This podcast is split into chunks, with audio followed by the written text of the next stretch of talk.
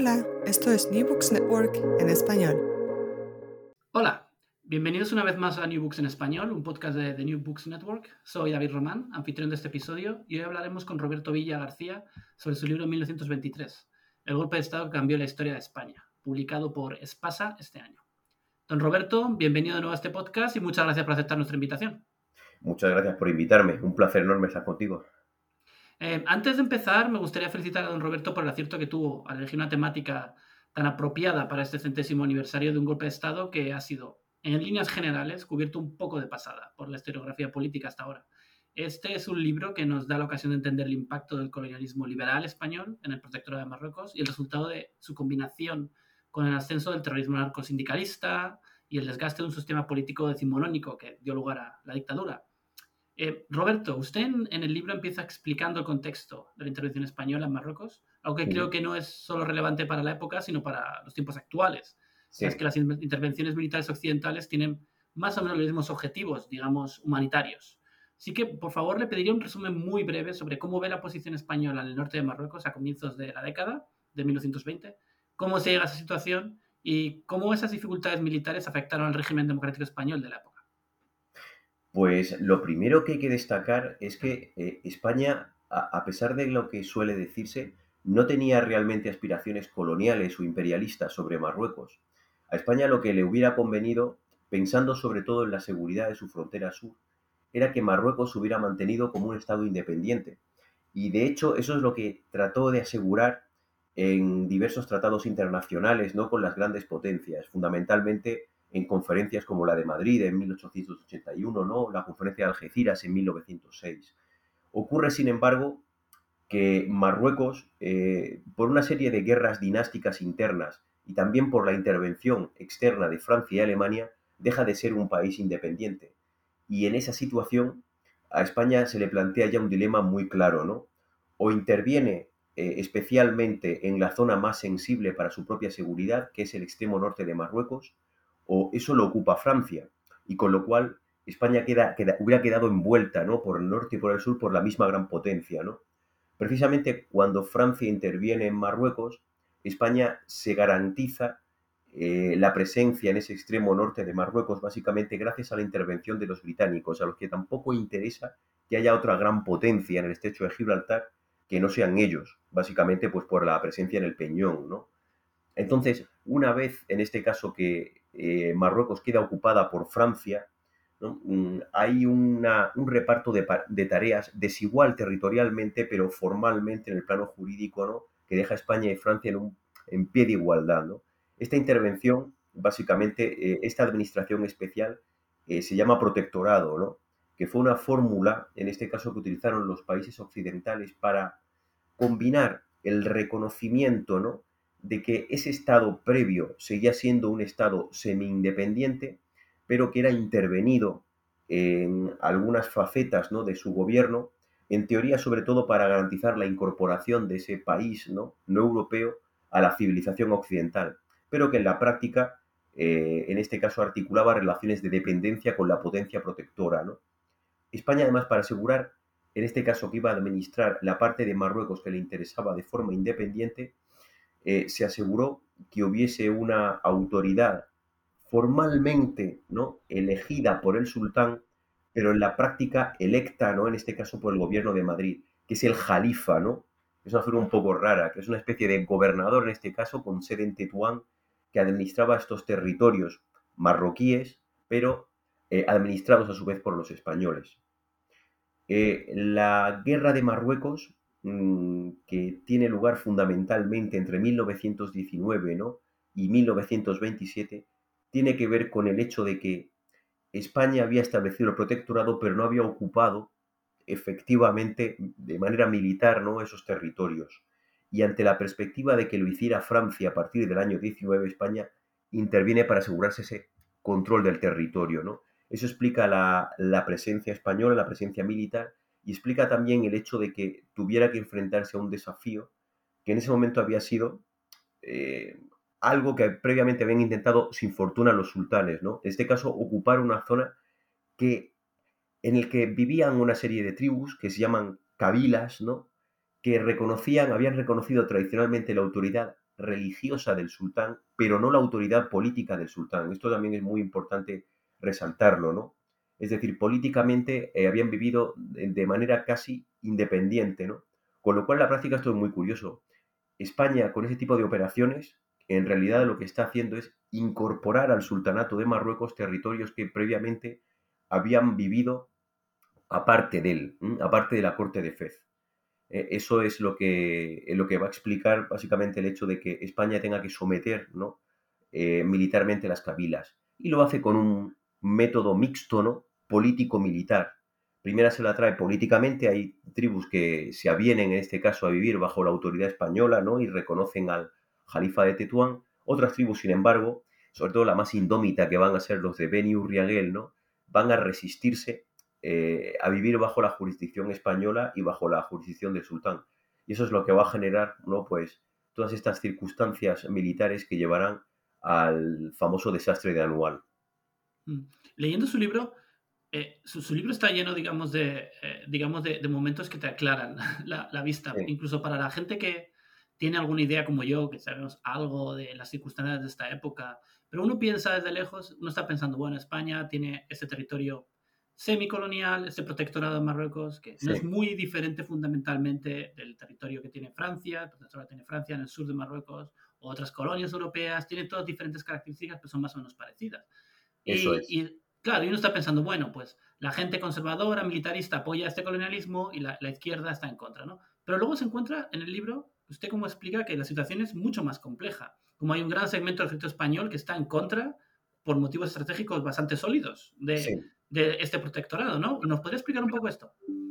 Sí, eh, la intervención española en el norte de Marruecos también hay que, hay que, no hay que perder de vista que es una intervención que quiere garantizar la seguridad de la frontera sur de España frente, en este caso, a otras grandes potencias. Y sobre todo, básicamente, lo que quiere asegurar es eh, las dos ciudades españolas norteafricanas que forman parte del territorio nacional, Ceuta y Melilla, y también en las Canarias, y además eso explica la presencia española no solamente en, en lo que entonces se llamaba la colonia de Río de Oro, sino también en el extremo sur de Marruecos, ¿no? En lo que actualmente se conoce como Tarfaya, ¿no? Cuando estaban allí los españoles Cabo Jubi, ¿no? Es decir, todos estos territorios en régimen de protectorado lo que tratan es de procurarse hinterlands de seguridad, ¿no? Para proteger territorios que pertenecen, en este caso, no ya plenamente a la jurisdicción española, ¿no? Eh, básicamente la idea es esta, ¿no? Ocurre, sin embargo, que mm, hay una parte importante del ejército ¿no? y de la élite política que piensan que incluso el mantenimiento de Ceuta y Melilla, eh, a pesar de que sean partes del territorio nacional, el mantenimiento es enormemente costoso, porque al limitar eh, con cabilas indómitas que no se sujetan a la autoridad del sultán, estas ciudades reciben ataques por parte de esas cabilas, además básicamente viven de, de eso, ¿no? Durante una parte del año viven de los saqueos, estas cosas, ¿no? En un territorio en el que el sultán no puede garantizar la seguridad de las ciudades españolas, con lo cual llega a haber planteamientos abiertamente abandonistas y eh, Miguel Primo de Rivera va a ser probablemente dentro del ejército quien encarne la posición más radicalmente abandonista, en el sentido de que, lejos de ser partidario de la intervención de España en Marruecos, él idea la posibilidad de entregar ese territorio, ¿no? Que España ha recibido como zona de influencia en los tratados, entregárselo a Reino Unido, ¿no? Que, que era, al fin y al cabo, ¿no? El país más interesado en que no hubiera otra gran potencia en el estrecho de Gibraltar. Y además, intercambiar eh, Ceuta por Gibraltar, ¿no? Para, eh, en este caso, relevar a España. De continuar eh, teniendo que asumir obligaciones internacionales, pues que, que ni política ni económicamente realmente les convenía, ¿no? Realmente para Primo de Rivera esto era muy radical. Si hay un problema de seguridad en el estrecho, lo más importante es que España renuncie en este caso a la presencia en la otra costa, ¿no? La otra costa eh, que hay justamente frente a la andaluza, ¿no? Eh, renunciando en este caso, eh, España no tiene que intervenir en el norte de Marruecos y al no tener que intervenir, evidentemente puede concentrarse sobre todo en proteger la frontera sur. Es decir, que este problema en realidad es enormemente complejo, como ya dije al principio, ¿no? Básicamente no se basa tanto en consideraciones coloniales o imperialistas, apetencias que España prácticamente no tenía sobre todo después de lo de, la guerra con Estados Unidos en 1898, ¿no? y, que, y que se plantea sobre todo como un problema de alejar a una gran potencia como Francia ¿no? de las fronteras más sensibles para la seguridad de España, fundamentalmente no la frontera sur. A mí personalmente me encanta un comentario que cita en el libro de Primo Rivera que no conocía, que es cuando están argumentando, él está argumentando contra el protectorado y contra la guerra en África. Él está diciendo, bueno, eh, aquí la lógica sería que queremos controlar el estrecho de Gibraltar. Pero mientras los británicos tengan Gibraltar, no lo controlamos. Entonces, ¿qué sentido tiene toda esta guerra? Claro, eso es, esa, es la idea, esa es la idea que tenía. Lo que pasa es que también yo, yo creo que ese análisis, a pesar de que tenía su lógica, es decir, no era un análisis improvisado, y, además, hasta cierto punto, deja entrever que Primo de Rivera no, no, no, formula opiniones caprichosas, ¿no? Es decir, habitualmente siempre se le ha dado a Primo de Rivera una especie de eh, consideración frívola, ¿no? De que era una persona que, que, en fin, que, que, no argumentaba, no pensaba, no estudiaba los temas. Una persona bastante, en el caso de las opiniones internacionales, una persona, en fin, que, tenía un fondo de inteligencia bastante importante que destacan incluso los propios embajadores. Esto antes de que se convirtiera incluso en gobernante, ¿no? Pero es verdad que eh, esa posición de Primo de Rivera no era ampliamente compartida dentro del ejército y tampoco por la élite política.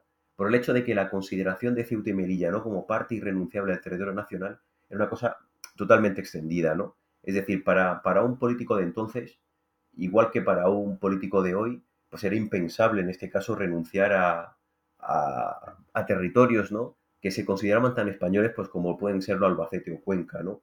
Que es básicamente la cosa. También por eso la, postura de Primo de Rivera era, era bastante minoritaria, ¿no? Luego es verdad que, en fin, mm, que, que, aunque el estrecho de Gibraltar lo controlan los británicos, también era básicamente importante que al margen de los británicos, eh, otro país que no fuera España, ¿no? No estuviera allí. Es decir, que, que, bueno, que en fin, los británicos controlaban un territorio muy pequeñito como era Gibraltar, pero luego posteriormente, en este caso, era de vital interés para España, ¿no? que tanto la entrada como la salida al estrecho eh, estuvieran totalmente controladas ¿no? por, exclusivamente por los españoles. O sea que era siempre era ese tipo de teorías geoestratégicas y tal, bueno, había opiniones para todos los gustos, ¿no? Y en este caso Primo de Rivera encarnaba una opinión muy minoritaria. Claro, claro. De hecho, es, em, una cosa que también me llamó la atención leyendo el libro es como frecuentemente cuando Primo de Rivera viene con esos argumentos, mm. muchas veces la respuesta es eh, España no se puede retirar del protectorado para empezar porque España, deberíamos recordar a los, eh, las personas que estén escuchando, viene de la derrota de 1898, ha perdido todos sus territorios de ultramar. Eso es. Eh, nuestros, las personas cubanas que nos estén escuchando saben bien que el general Baylor fue uno de los generales que llevó aquella guerra de Cuba y él está, todavía está presente y es una figura activa en, esta época y sale mucho en su libro, ¿no? Y, y, y claro, se habla mucho de cómo eh, el honor del, del, ejército y de España sería totalmente mancillado y sería la situación, digamos, geoestratégica del país. Quedaría muy mal si el país se retira ante una banda, es lo que son esencialmente bandas de miradores de, de Norte África, ¿no? Porque son incapaces de controlar a estos bandidos de las montañas, ¿no? Efectivamente, esa, esa era la idea. Una vez ya planteada la guerra, y sobre todo una vez que España sufre eh, la derrota de Anual y de Montearruit, pues para el ejército era impensable retirarse, ¿no? Sin por lo menos haber demostrado su capacidad de poder ganar, ¿no? Realmente, además, eh, has tocado uno de los factores fundamentales que explican la quiebra del régimen constitucional, porque habitualmente, además, siempre suele decirse que la quiebra de 1923 es un producto de la derrota de Anual, ¿no? Y en realidad eh, la dictadura no viene tanto por anual, sino por la política de la guerra de Marruecos posterior anual, que tiene que ver precisamente con el hecho de que los gobiernos constitucionales, de este caso, impiden al ejército ¿no? recomenzar la ofensiva, reocupar los territorios y demostrar que tienen la capacidad de vencer a, las cabilas del norte de África. ¿no? realmente va, va a ser este el factor fundamental que explique cómo un ejército que antes de 1923 está internamente muy dividido, por el conflicto además básicamente entre junteros y antijunteros, y además considerando que dentro de los antijunteros los africanistas son la vanguardia, ¿no? Como un ejército enormemente dividido, sin embargo, se va a cohesionar detrás de Primo de Rivera para derribar al último gobierno de la concentración liberal. Tiene que ver fundamentalmente con esto, ¿no? Con el tema de que eh, para los militares retirarse de Marruecos sin haber previamente demostrado su capacidad de vencer a las cabilas, pues era algo enormemente deshonroso. Una cosa que me encanta también es como usted habla, por el otro lado, de eh, Abdelkrim, que es una figura que a pesar de que es un poquito el, un, digamos, el, un terror de los, eh, de los sueños de los españoles desde aquella época, es una figura que es relativamente poco conocida. Y como la, impresión que me da leyendo el libro, y creo que es algo que quiere usted transmitir, y por favor que me lo explique, es eh, cómo el, Abdelkrim propone, digamos, lo que podríamos llamar en, en estos tiempos una modernidad alternativa para Marruecos. Sí, está por un lado el sultán y por otro lado está el... Uno se queda pensando, ¿qué habría pasado si España llega a un acuerdo con Abdelkrim y Abdelkrim se convierte en un polo de poder alternativo a lo que es ahora la monarquía de Marruecos, que sabemos que no ha sido extremadamente exitosa para el desarrollo del país, ¿no? Creo un poco que me comente este, esta figura. Es muy curioso porque no sé si conoces que hace, hace unos meses eh, Marruecos emitió unos sellos conmemorativos eh, celebrando ah, lo que ellos llaman ¿no? la derrota de anual ¿no? de los españoles ¿no? y en la guerra del Rif, ¿no? como si Abdelkrim, en este caso, ¿no? fuera una especie de caudillo marroquí. Eh, lo paradójico es que la derrota de anual no es solamente la derrota de España, sino también la derrota de Marruecos, porque hay que considerar que España actuaba, eh, cuando actuaba en este caso más allá de las fronteras de Ceuta y Melilla, actuaba en nombre de la autoridad del Jalifa, que a su vez era un delegado del sultán de Marruecos. Es decir, que Abdelkrim eh, lideraba una cabila que era insumisa, en este caso, no solamente al gobierno de, de Madrid, ¿no? sino al gobierno de Fez, a la corte de Fez. Eh, la pregunta que me haces es muy oportuna porque Abdelkrim, su plan básicamente hubiera conllevado el fraccionamiento de Marruecos ¿no? y la creación de una república rifeña independiente. Es verdad que hubiera sido absolutamente implanteable, ¿no? porque el tratado que España firma con Francia reconoce la integridad de Marruecos. ¿no? Marruecos tiene que ser como Estado ¿no? independiente, en este caso conservado íntegramente. Y por tanto, España no tenía capacidad jurídica, en este caso, de pactar con Abdelkrim ¿no? el nacimiento de una nueva soberanía. Eh, que, se hubiera articulado de, forma, en este caso, de forma separada, ¿no? secesionada de la autoridad del sultán de Marruecos. Por eso, mm, a pesar de que en el año 23 hay incluso negociaciones reservadas entre Santiago Alba, el que es el ministro de Estado del gobierno de la concentración liberal, y enviados de Abdelkrim, porque Abdelkrim además, eso, se plantea eh, pues, que, que España ejerza un protectorado, pero sobre una autoridad independiente del sultán que él lidere, ¿no? Sea en forma de sultanato o sea en forma de república, ¿no? Eso no era realmente lo importante. A pesar de que existen esas negociaciones reservadas, pues ni París ni Fez lo hubieran permitido en ningún caso. Con lo cual es verdad que eh, incluso en Madrid, ¿no? cuando Alba llega a plantear la posibilidad a sus compañeros de gobierno ¿no? de reconocer una jurisdicción independiente para Abdelkrim, tanto el presidente del gobierno como el resto de los ministros se va a oponer, ¿no? No hubiera sido aceptado internacionalmente y sobre todo no hubiera sido aceptado por Francia. De hecho, además, mm, esto también va a explicar posteriormente, una vez ya que Primo de Rivera está en el poder, ¿no?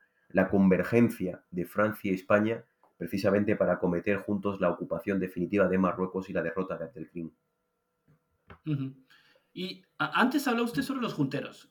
Por favor, me gustaría que explicara un poquito más este caso, porque yo creo que es una cosa desconocida, incluso para la gente que conocemos mucho la, historia de España, y para el público en general será... Y es, una, es un fenómeno curioso de, de, la época de la Primera Guerra Mundial en España. Por favor, explique qué, qué es este fenómeno. En realidad es un fenómeno bastante más europeo de lo que parece, porque sindicatos de oficiales ¿no? de estas características los hubo en otros muchos países.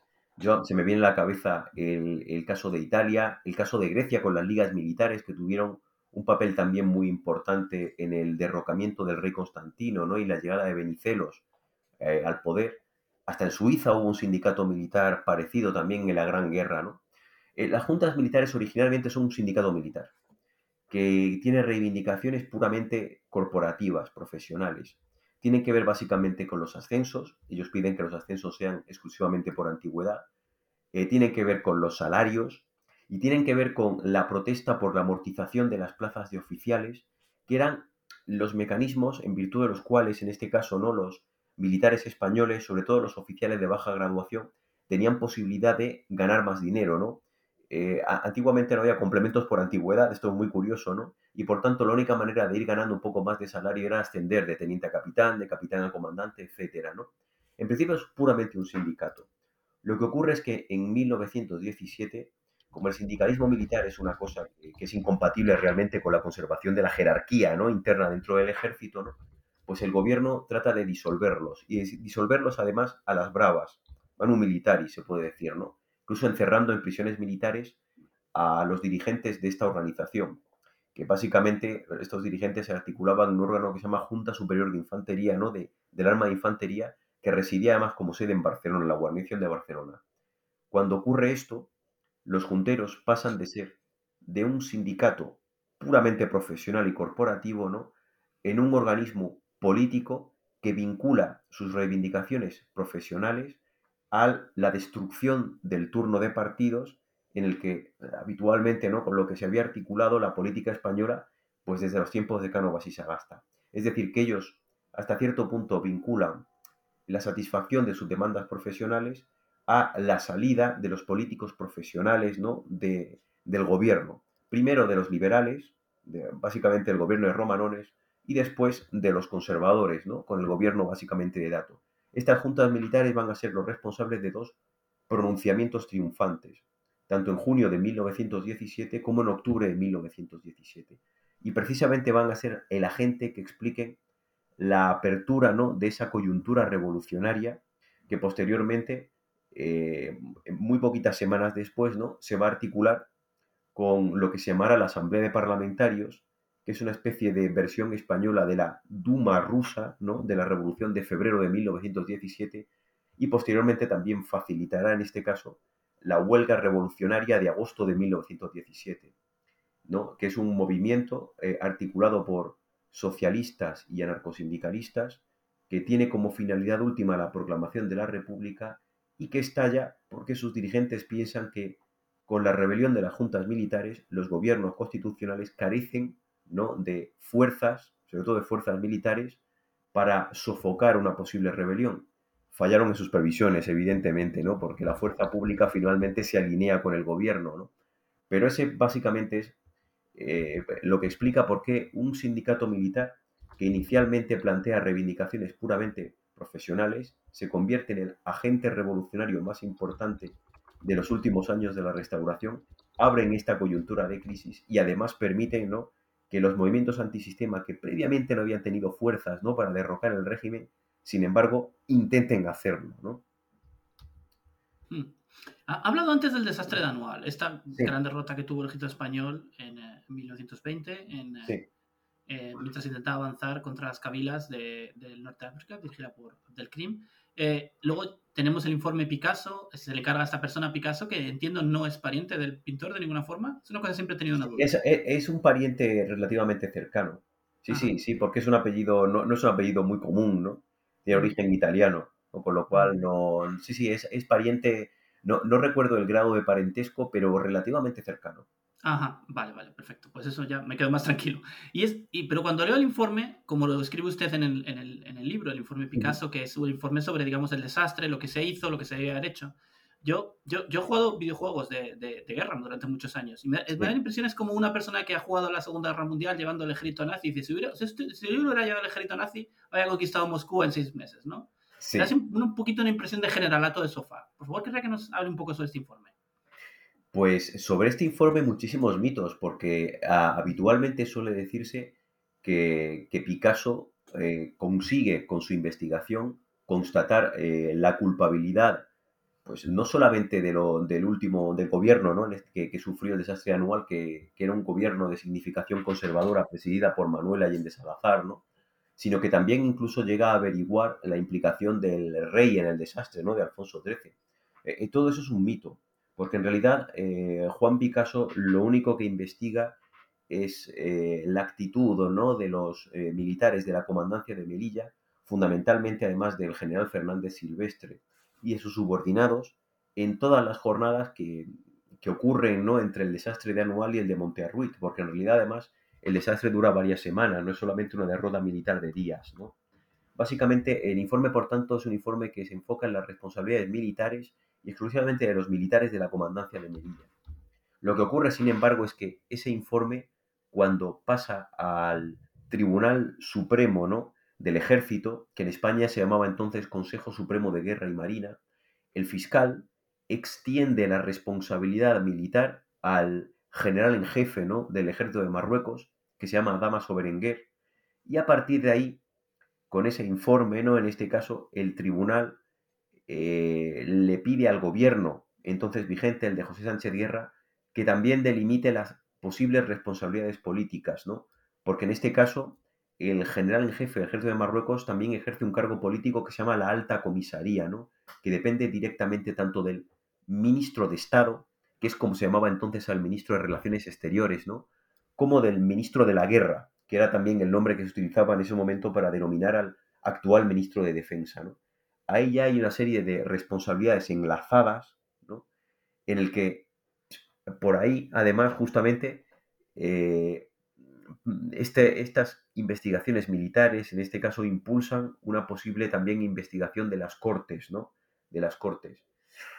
El problema fundamental es que eh, estos informes no son, como se ha solido decir, ¿no? investigaciones puramente asépticas sobre lo que ha pasado, sino que, como tú muy bien resaltas, ¿no? Eh, están hechos por generales pues, que tenían muy poca experiencia mm, militar práctica como tal. Eran sobre todo generales burócratas, especialmente además los generales del Consejo Supremo de Guerra y Marina, ¿no? Habían hecho su carrera militar fundamentalmente en la península lleva mucho tiempo además eh, básicamente sin combatir, y estos generales además actúan eh, con bastante complicidad, ¿no? Y, tienen bastantes vínculos, incluso personales, con las propias juntas militares, ¿no? El problema fundamental y por qué el factor de las juntas es, es relevante, ¿no? En este caso, pues para explicar las responsabilidades militares, es porque eh, el gobierno posterior al desastre de Anual culpa a los junteros, ¿no? En este caso de la derrota en Melilla, ¿no? A la desorganización dentro del ejército que han introducido las juntas, ¿no? Y las juntas, para diluir su responsabilidad, eh, apuntan más alto, ¿no? Bueno, pues para que no seamos nosotros los responsables solamente, o si no se nos culpa a nosotros, nosotros vamos a extender la responsabilidad de los políticos, ¿no? Una vez además que las juntas señalan a los políticos, incluso indirectamente al propio rey, van a encontrar complicidades entre estos militares del Consejo Supremo de Guerra y Marina, ¿no? Eh, con el prurito, con el deseo de que no solamente, según ellos, ¿no? Decían, no solamente sea el ejército, ¿no? El responsable de lo que ha pasado, sino que también se culpe, básicamente, en este caso, a los políticos que habían metido a los militares en Marruecos. Esa es básicamente la idea, ¿no? Y eso es lo que va a explicar el hecho de que se haya una comisión de responsabilidades políticas en las Cortes porque entre 1921 y 1923 va a haber un ruido de sables, ¿no? Muy importante con respecto al tema de las responsabilidades. Todo, como digo, ¿no? Para que no sea el ejército, yo te traduzco, ¿no? Para que no sean simplemente las juntas, ¿no? Las que asuman toda la responsabilidad por lo que ha pasado en Marruecos. Pese a que en realidad lo que había ocurrido realmente pues tiene mucho que ver con el hecho de que las juntas efectivamente habían introducido, ¿no? una desorganización muy importante dentro de las Fuerzas Armadas. Y habían roto además, en este caso, los lazos jerárquicos entre generales, jefes y oficiales. ¿no? Eh, luego en, la historiografía española es frecuente que se hable sobre cómo este informe y eh, la petición de responsabilidades llega un momento en el que esencialmente empieza a poner la bola de nieve en marcha, que lleva al golpe, de, al golpe de, de Estado. Pero usted escribe mucho sobre lo que es el otra parte que yo creo que es fundamental, que es el contexto de conflictividad sindical que hay en España en esta época. Sí. ¿Le por favor que hable un poco sobre esto? Porque es realmente una cosa muy desconocida. Efectivamente, habitualmente cuando se piensa en la Confederación Nacional del Trabajo se piensa en una asociación de trabajadores que defiende sus intereses en el plano laboral. Y, y es un enfoque erróneo porque sindicatos como la CNT en realidad eran organizaciones revolucionarias, partidos revolucionarios, en este caso. En el caso de la CNT, además, un partido antipolítico, porque evidentemente su función no era presentarse a las elecciones, ¿no? sino hacer la revolución y derrocar lo existente. Eh, la CNT además está fascinada por el triunfo de los bolcheviques en Rusia, que ha sido verdaderamente un terremoto no solamente en España, sino en, en toda Europa entera. porque los bolcheviques han demostrado que es perfectamente posible, ¿no? No solamente derrocar a la monarquía tradicional, vigente, ¿no? En Rusia, que era ya una monarquía desde 1905 semiconstitucional, sino que era perfectamente también posible, en este caso, transitar de la sociedad que ellos llaman burguesa, ¿no? A una sociedad organizada de manera totalmente distinta. Antes esto se había planteado siempre en el tema de las hipótesis, porque ninguna revolución de estas características había triunfado en Europa, ¿no? A partir de 1917, gracias sobre todo a la Primera Guerra Mundial, esto cambia, ¿no? Entonces lo que quiere básicamente la CNT es reproducir en España lo que ha pasado en Rusia, lo que ha ocurrido en Rusia. Y lo intentan de maneras muy distintas, con tentativas muy diferentes entre 1917 y 1923. Primero lo intentan mediante alzamientos revolucionarios. La huelga de agosto, la llamada mal llamada no huelga de agosto de 1917 es, en este caso, la insurrección más peligrosa, ¿no? Pero al fracasar, ellos eh, intentan desestabilizar el régimen político mediante otro tipo de procedimientos que también conocían bien. Uno de ellos, el fundamental, van a ser las llamadas huelgas revolucionarias, es decir, la paralización completa de todos los sectores de la economía, ¿no? Eh, porque ellos además pensaban que con ese tipo de huelgas debilitaban ¿no? al Estado y les permitían desencadenar en mejores condiciones ¿no? una insurrección, pero cuando esto también fallaba, eh, acudían al terrorismo, ¿no? Básicamente, porque pensaban que era la mejor manera en este caso de desestabilizar ¿no? al sistema político y sobre todo de mm, procurarse, ¿no? En este caso, los apoyos porque además ah, pensaban que el terrorismo además eh, ejercería ¿no? una dialéctica de acción-reacción, sobre todo pues obligaría a los gobiernos a declarar estados de excepción y estas cosas, ¿no? que les permitirían eh, conseguir los apoyos sociales entre el movimiento obrero que necesitaban ¿no? para desencadenar la futura insurrección. ¿no? Esta es la dialéctica que se va a desarrollar fundamentalmente en Barcelona, ¿no? entre 1917 y 1923 que se va a extender a otras ciudades conforme la gente vayan a tener ¿no? Eh, mayor arraigo ¿no? en sitios como en Zaragoza ¿no? o en Asturias o en Vizcaya y al final se van a, constituir en uno de los factores fundamentales que expliquen el propio golpe de Primo de Rivera porque los gobiernos a partir del año 23 van a tratar de pactar con la CNT eh, los estados de excepción que habían existido se van a retirar y la CNT en realidad va, a interpretar eso pues, como una demostración de debilidad de los gobiernos, ¿no? que les permiten en este caso tener otra oportunidad para desestabilizar al sistema. Entonces, eh, el terrorismo en el año 23 es uno de los factores fundamentales que explican también los apoyos sociales que va a tener Primo de Rivera en septiembre. Claro, además eh, eh, creo que es importante hablar aquí del desgaste del sistema político que hay en España, ¿no? Hay un sistema de turno de partidos que viene del final del siglo XIX y querría ver si nos puede explicar brevemente cómo funcionaba, porque la verdad es, es curioso que uno lo lee en su libro y le da la impresión de que eh, son muchas de las soluciones que se proponen para las democracias modernas se aplicaban entonces. Y, en aquella época encontraron que eran insuficientes. Entonces es una cuestión, ¿no? En plan, eh, los sistemas de circunscripción únicas, el sistema de voto, es el consenso enorme que había en el sistema, ¿no? ¿Cómo, cómo, cómo se puede caracterizar esta, este sistema de turno de partidos? Pues aquí también hay muchísimos mitos. En realidad España vivía eh, con la restauración en un régimen de monarquía constitucional y parlamentaria y con potencialidades democráticas muy importantes. De hecho, en un libro anterior que, dice que prácticamente además es, algo así como el precedente de este 1923, que es 1917, expliqué realmente que España había articulado un sistema político muy parecido a la monarquía británica, ¿no? que era básicamente el modelo en el que Antonio Cánovas del Castillo ¿no? se había inspirado para eh, restablecer la monarquía constitucional ¿no? después del sexenio revolucionario, ¿no? de, de 1868 a 1874. ¿no? Básicamente la estructura política era esta.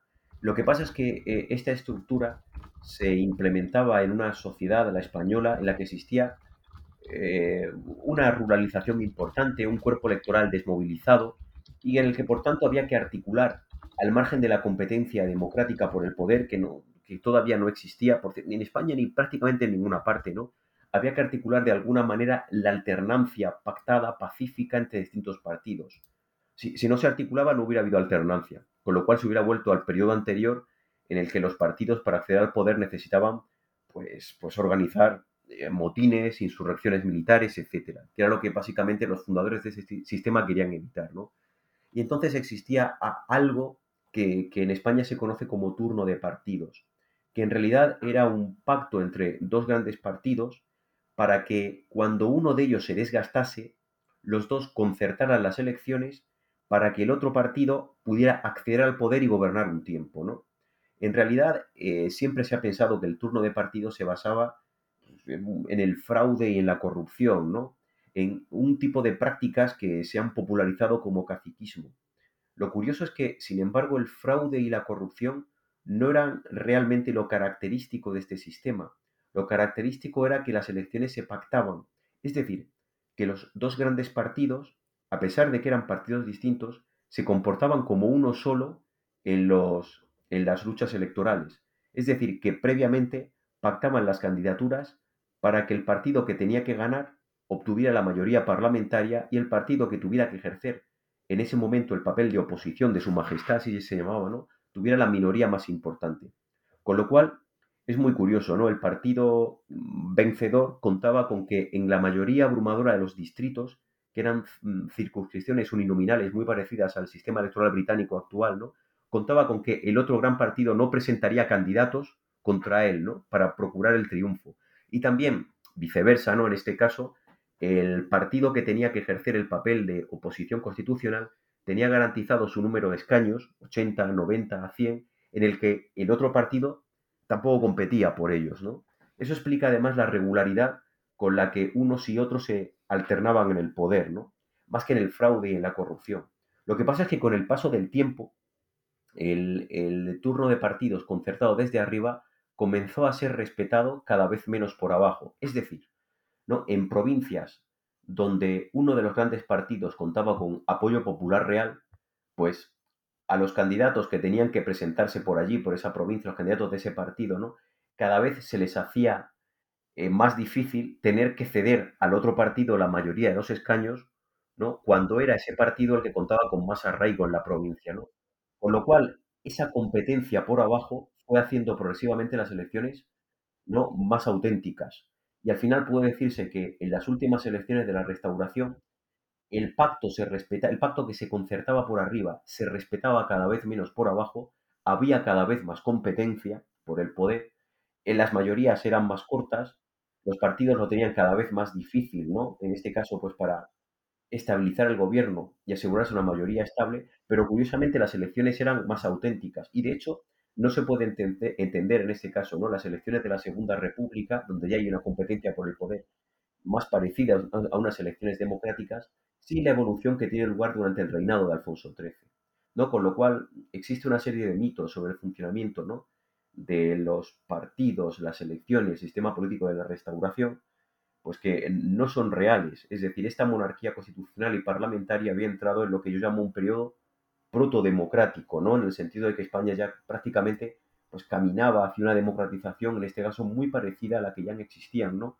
En modelos como el británico, el belga, el holandés, ¿no? El noruego, el sueco, etcétera. Claro, hay, hay, un punto en el que quería preguntarle sobre la comparación de modelos y creo que es un punto importante que no, no habla directamente en el libro, pero quería preguntarle su opinión porque eh, sí que se refiere a este partido, el Partido Socialista Obrero Español. Es el partido que está ahora mismo en el gobierno en España, es uno de los partidos más antiguos del mundo. Pero es un partido que, según la tesis de algunos historiadores, en esta época, a principios de los años 20, incluso después, de la época de la República, es más bien un partido revolucionario que un partido burgués, a diferencia de los partidos socialdemócratas de otros países europeos. ¿Usted comparte esa tesis de que el factor, de que el hecho de que el PSOE fuera un partido revolucionario eh, tuvo un impacto específico sobre la historia de España, esta dictadura, luego la, guerra civil, la República y la Guerra Civil que, que siguieron? ¿O no le pedía tanta diferencia entre el PSOE y, digamos, los socialdemócratas alemanes? Doctrinalmente no había demasiada diferencia, doctrinalmente, ¿no? El problema fundamental, lo que diferencia a los socialistas españoles de otros partidos socialistas europeos del periodo, es que nuestros socialistas, eh, digamos que se inspiraron en el modelo francés, el modelo del socialismo republicano francés. Y eso les hacía doblemente revolucionarios, porque verás, la diferencia básica es que mientras los socialdemócratas alemanes, o los socialistas suecos, o los socialistas holandeses, pues, o los laboristas británicos, no vean una contradicción en el hecho de a pesar de que ellos aspiraran a otro tipo de sociedad, ¿no? No ven una contradicción en avenirse con las instituciones de la monarquía, ¿no? Incluso gobernar con ellas sin derribarlas. Sin embargo, nuestros socialistas eran no solamente socialistas, sino también republicanos. Y ellos, de hecho, veían la república como una estación intermedia necesaria para establecer el socialismo, con lo cual para los socialistas era absolutamente básico para avanzar hacia sus fines últimos derrocar a la monarquía.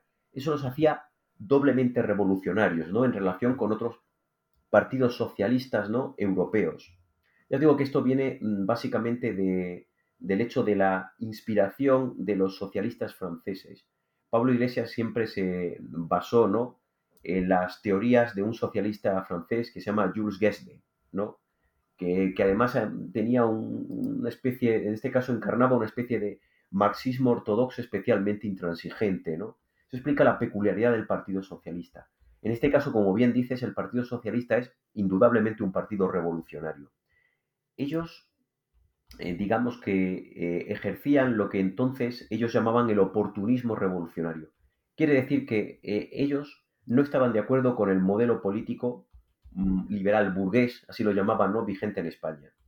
Ellos aspiraban al monopolio político, ¿no? al monopolio político que no, no, era tanto establecer en España un régimen parecido al de la Unión Soviética, no era tanto eso, como en el establecimiento de una especie de Estado sindical ¿no? o sindicalismo de Estado. Es decir, el PSOE era algo así como el partido o la rama o el brazo político, ¿no? la rama política de la Unión General de Trabajadores. Que la UGT era realmente la organización importante para el socialismo español, ¿no? porque la UGT no era simplemente un sindicato, sino también el núcleo del futuro Estado socialista, es decir, la organización que tendría que sustituir al Estado burgués una vez que éste fuera derribado. ¿no? Por tanto, el PSOE trabajaba para el fortalecimiento de la UGT. Esta es básicamente la idea. La UGT, es decir, el dominio de la UGT era el fin último, la República era la estación intermedia necesaria ¿no? para acelerar el fortalecimiento de la Unión General de Trabajadores.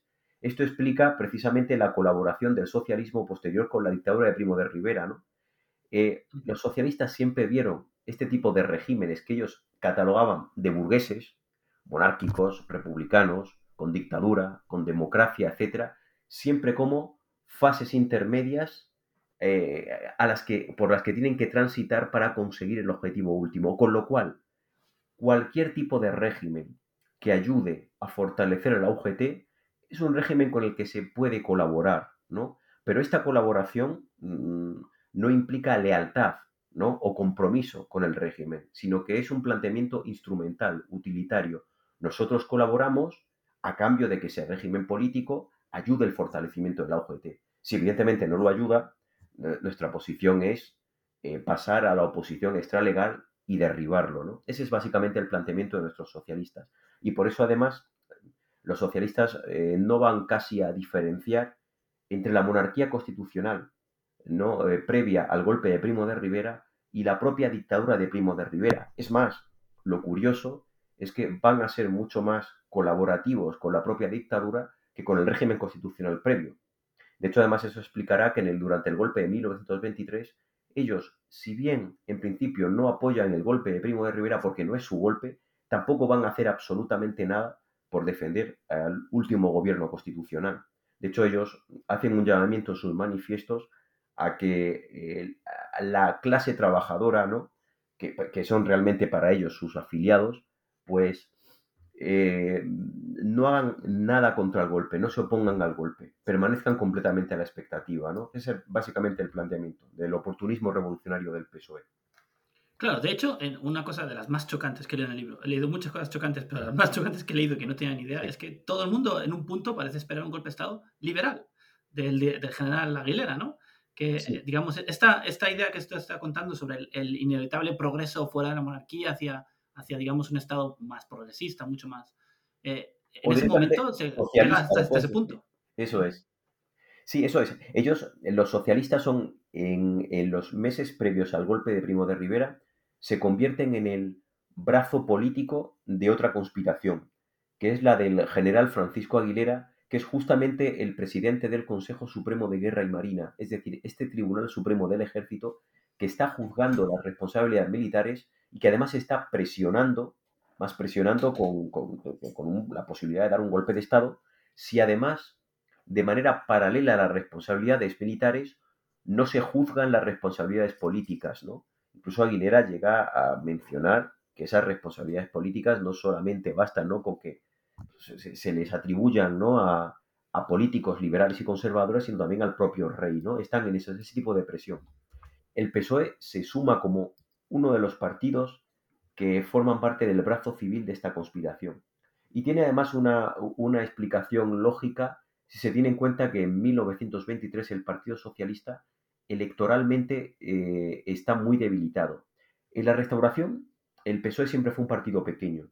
Su mejor resultado electoral fue precisamente en las elecciones de 1923, en las que consigue siete diputados de 409. Eh, ni siquiera puede tomarse ese resultado electoral como indicio de que el PSOE poquito a poco se fortalecía, ¿no? Porque en junio del 23 van a fracasar rotundamente las elecciones provinciales y además van a sufrir una escisión en Cataluña, ¿no? donde se va a crear un partido socialista que también va a asumir determinados postulados del nacionalismo catalán, ¿no? la Unión Socialista de Cataluña. Con lo cual, la expectativa del PSOE en los, las semanas previas al golpe de Primo de Rivera es que por la vía electoral no van a conseguir nunca absolutamente nada. Es decir, que ellos, a diferencia de los partidos socialistas, las elecciones no sirven para nuestro propósito ¿no? de eh, poco a poco ¿no? ir fortaleciendo con palancas de poder, en este caso la UGT, ¿no? no, va a servir para eso, con lo cual necesitamos necesariamente asociarnos a un proyecto de ruptura, ¿no? Para sustituir la monarquía con la república y acelerar, en este caso, ¿no? El fortalecimiento de la UGT. Esa es su posición. Pues, de, ahí eso explica, pues, básicamente, ¿no? El hecho de que ellos, cuando Primo de Rivera dé el golpe, permanezcan a la, expectativa y no tenga absolutamente ningún interés, en este caso, en defender al el constitucionalismo, ¿no? Básicamente. Claro, y en el golpe de Primo de Rivera, ah, es, un golpe curioso, ¿no? Porque, como usted explica, es un golpe que está como medio teledirigido. Hay un momento, claro, estamos hablando de 1923, no hay, no hay Twitter, no hay televisión. Es como que la gente se comunica literalmente por carta y por telégrafo. Y cuando llega, hay, hay bastante certeza por parte de mucha gente de que va a ocurrir y mucha gente lo ve venir, pero es como va en cámara lenta, pero es una cosa que llega a un punto en que es imparable, que no hay nadie realmente que se ponga delante del ejército y diga, oigan, ustedes no pueden no pueden acabar con el orden constitucional. Em, ¿cómo, ¿Cómo es eso posible? Pues habitualmente suele decirse que el golpe de 1923, y a mí esto me sorprende muchísimo, es un golpe muy mal preparado y muy improvisado. A mí me parece un golpe eh, muy bien preparado y además de una manera enormemente brillante. Y además eh, que revela las dotes de caudillaje que tiene Miguel Primo de Rivera, que son dotes muy poco comunes y que explican cómo el teniente general, que lo era en ese momento más joven del ejército, ¿no? Eh, se convierte en el caudillo de una sublevación triunfante que tiene además la capacidad de establecer un gobierno de excepción que dura casi siete años. Es decir, a mí no me parece, como suele decirse habitualmente, un golpe improvisado, sino un golpe enormemente bien preparado. Además, con una beta, en este caso, ¿no? Con, una beta ¿no? de apoyo de la opinión pública que, que está también previamente preparada, ¿no? Es decir, Primo de Rivera tenía muy claro, y se lo transmitió siempre a sus eh, cómplices, ¿no? que esto no podía ser simplemente un golpe militar, sino que también tenía que ser lo que él llamaba un arrastre de opinión. En esto, Primo de Rivera no era excesivamente moderno, eh, su planteamiento era bastante decimonónico, es decir, él se inspiraba eh, en, el, en, la Revolución Gloriosa de 1868, ¿no? que había tenido este componente doble ¿no? de golpe militar y levantamiento cívico, ¿no? Esa es básicamente la idea de 1923. Él además mm, piensa, y lo piensa con razón, que si hay una manifestación importante de apoyo en la opinión pública, el último gobierno constitucional, gobierno constitucional que, combate el golpe y tal, no va a resistirlo. Porque piensa, va a pensar el presidente del gobierno, los ministros, que realmente no tienen el apoyo de la opinión pública, ¿no? Este es el planteamiento. Y el planteamiento eh, se ejecuta eh, tal cual ¿no? lo tenían estos militares eh, absolutamente planteado. No hay resistencia porque para septiembre de 1923, por estos factores que hemos comentado, se puede decir que prácticamente todo el ejército está con Primo de Rivera. Todo el ejército.